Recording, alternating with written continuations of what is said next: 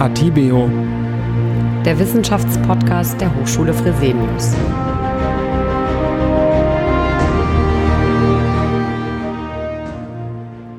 Ja, herzlich willkommen zu Atibio, dem Wissenschaftspodcast der Hochschule Fresenius.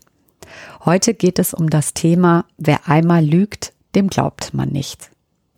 Jeder Mensch lügt mehrmals am Tag aus ganz verschiedenen Gründen, aus Angst, Höflichkeit oder auch aus purem Egoismus. In den letzten Jahren hat das Lügen oder ja auch das Verfälschen von Wahrheiten scheinbar wieder etwas zugenommen.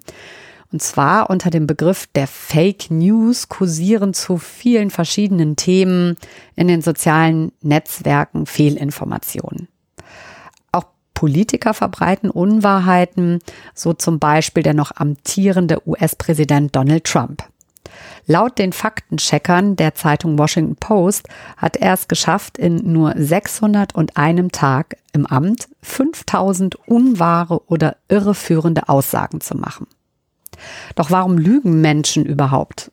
Gibt es gerechtfertigte Lügen und lügen Männer mehr als Frauen? Und können wir Lügen entlarven? Fragen, zu denen Professor Dr. Philipp Gerlach geforscht hat. In unserer aktuellen Podcast-Folge beantwortet der Lügenforscher unsere Fragen. Herzlich willkommen, Herr Gerlach. Vielen Dank für die Einladung. Wie immer zu Beginn unseres Podcasts gibt es die Rubrik Forscher gefragt. Darin gewähren unsere Gäste immer einen kleinen Einblick in ihr Privatleben. Und wir stellen dazu drei kurze Fragen und bitten um drei kurze Antworten.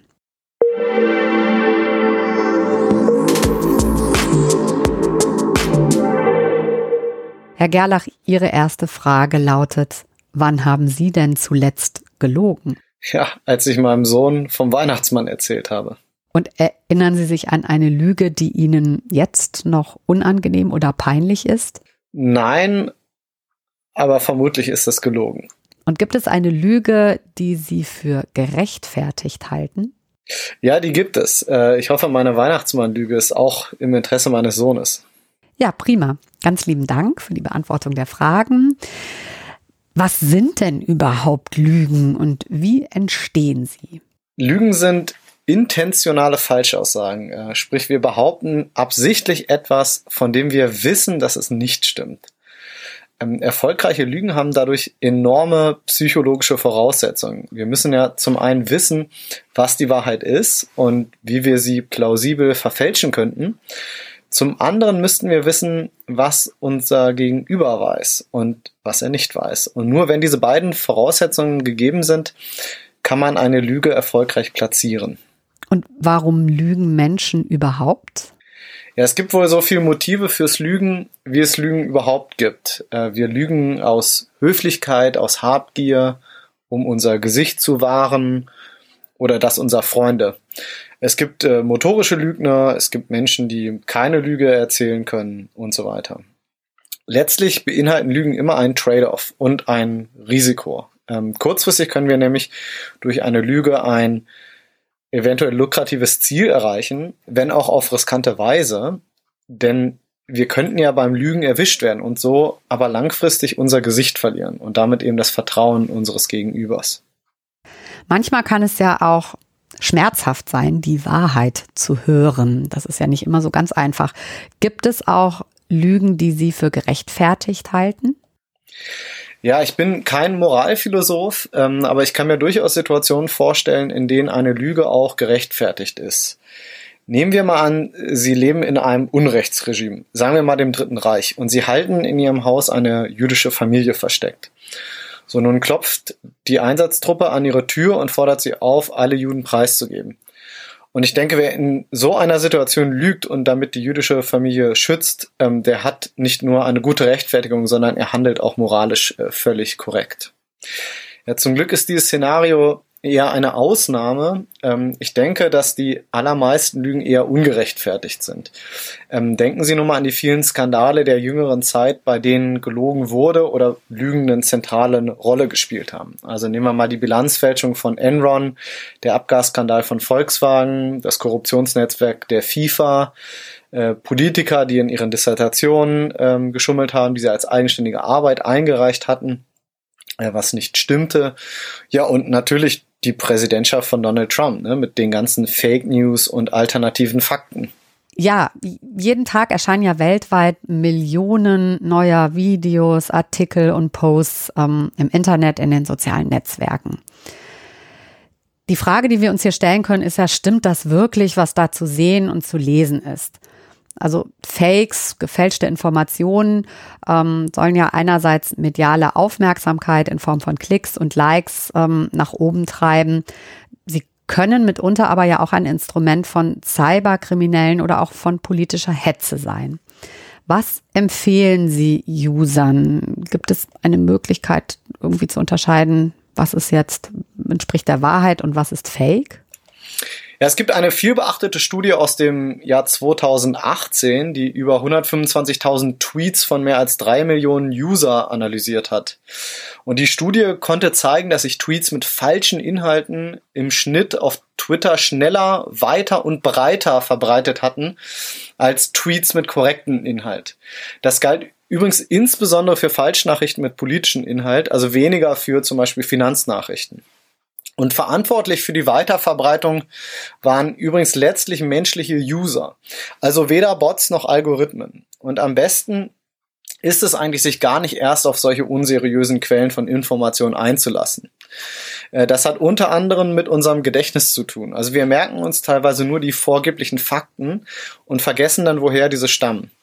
Beim späteren Erinnern an die Information vergessen wir zum Teil, dass die Quelle unseriös war und damit haben wir die falschen Nachrichten aufgenommen. Hm.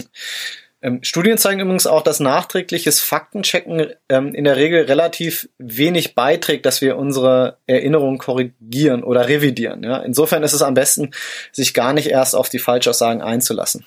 Woran kann man erkennen, ob jemand lügt? Ja, tatsächlich zeigen Studien, dass wir in der Regel sehr schlecht sind im Erkennen von Lügen. Es gibt einige Aspekte, auf die Profis achten, wenn sie versuchen, Lügen zu identifizieren. Also beispielsweise sind Lügengeschichten meist weniger detailreich und Abschnitte werden bei Nachfragen zum Teil wortwörtlich wiederholt. Ähm, auch geht Lügen zum Teil mit erhöhter physiologischer Erregung einher. Polygraphen, also diese sogenannten Lügendetektoren, die machen sich eben diese Tatsache zunutze, indem sie beispielsweise die Atemfrequenz, Puls und den Hautwiderstand messen. Ähm, es gibt auch andere Versuche, zum Beispiel Versuche, Lügen direkt im Hirn zu messen, durch bildgebende Verfahren wie FMRTs. Ähm, aber keiner dieser Ansätze ist perfekt. Ähm, alle Messungen sind letztlich nur Näherungen und mit etwas Training lassen sich die meisten Geräte und auch Profis austricksen. Und wie kann man lügen, ohne dass es jemand merkt? Ja, am besten gar nicht. Ähm, Lügen können und sollten bemerkt werden im Interesse der Gesellschaft. Lügner sollten als solche angeprangert werden. Das ähm, Funktionieren unserer Gesellschaft setzt ja enormes Vertrauen voraus. Und Lügen untergräbt eben dieses Vertrauen. Also stellen Sie sich vor, Sie kaufen äh, ein Dieselauto oder Sie kaufen über eBay ein gebrauchtes Handy. Ähm, Sie vertrauen in dem Moment darauf, dass die Angaben korrekt sind und nicht erlogen. Müssten Sie jedes Mal alle Details von äh, so einer Transaktion überprüfen, dann würde das nicht nur sehr lange dauern und ätzend sein, Sie würden wahrscheinlich letztlich sich auch zweimal überlegen, ob Sie überhaupt das Handy zum Beispiel kaufen.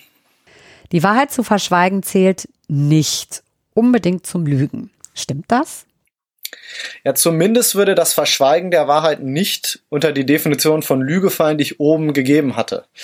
Ähm, wenn ich beispielsweise ein Auto verkaufe und nichts darüber sage, dass ich damit vier Unfälle hatte, ja, dann habe ich zwar keine intentionale Falschaussage getätigt, aber dennoch relevante Informationen verschwiegen. Und an diesem Beispiel wird auch klar, dass es beim Lügen eigentlich so 50 Shades of Grey gibt. Also vom Verschweigen irrelevanter Details über vielleicht zentralere Details, über komplette Falschaussagen. Es gibt also mehr oder minder dreiste Lügen, könnte man sagen. Ähm, dreist zum Beispiel, weil wir uns selbst auf Kosten der anderen Personen bereichern, eben diese schwarzen Lügen. Es gibt aber, wie gesagt, auch durchaus gesellschaftlich akzeptierte Lügen. Ne? Ich hoffe zum Beispiel, äh, wenn ich meinem Kind vom Weihnachtsmann oder der Zahnfee erzähle, ist das eine solche gerechtfertigte Lüge. Sie haben in Ihrer Studie herausgefunden, dass Männer mehr lügen als Frauen. Woran liegt das denn? Ja, genau. Ähm, in meiner Forschung habe ich gemeinsam mit Ralf Hertwig vom Max-Planck-Institut in Berlin und äh, Kineret Theodorescu von der Technion-Uni in Haifa 565 Studien statistisch ausgewertet, in denen Teilnehmer lügen konnten. Und hierbei zeigte sich, dass Männer tendenziell etwas unehrlicher waren als Frauen. Der Effekt war nicht sehr groß, aber eben über die meisten Studien hinweg konstant zu finden. Ähm, wir können nur spekulieren, worauf der Geschlechterunterschied beim Lügen zurückzuführen ist. Äh, eine mögliche Erklärung ist, dass Männer risikobereiter sind als Frauen. Denn jede Lüge birgt ja eben dieses Risiko aufzufliegen. Sprich, man braucht eine gewisse Risikobereitschaft, äh, um zu lügen. Eine andere Erklärung ist, dass Männer weniger prosozial sind als Frauen. Und äh, zu dieser letzteren Erklärung passt auch eine andere Studie, die sich die Geschlechterunterschiede genauer angeschaut hat. Und zwar bei unterschiedlichen Arten von Lügen. Äh, diese Studie hat herausgefunden, dass Männer eher für den eigenen Vorteil lügen. Ähm, Frauen dagegen lügen eher, wenn auch ihr Gegenüber von der Lüge profitiert. Das sind sogenannte weiße Lügen ähm, und die stehen im Gegensatz zu den schwarzen Lügen, die wir untersucht haben. Also weiße Lügen sind Lügen, bei denen wir nicht nur uns selbst, sondern auch den Gegenüber besser stellen. Bei schwarzen Lügen bereichern wir uns quasi auf den Kosten äh, der anderen Person. Ich gebe Ihnen mal ein Beispiel für eine weiße Lüge.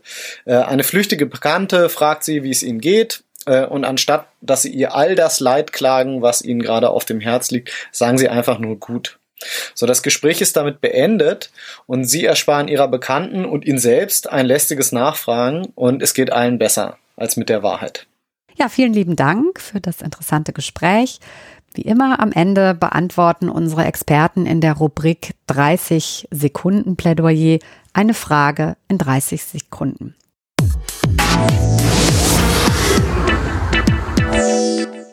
Ihre Frage lautet, haben Lügen kurze Beine?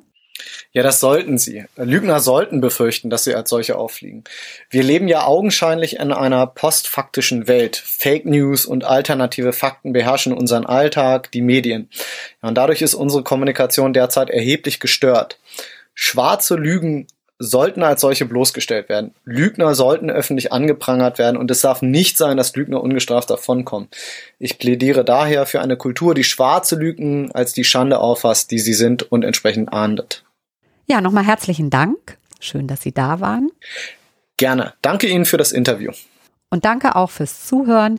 Wir freuen uns sehr, wenn Sie unseren Podcast abonnieren. Infos dazu finden Sie auf unserer Homepage www.hs-fresenius.de slash podcast. Bis zum nächsten Mal und bleiben Sie gesund.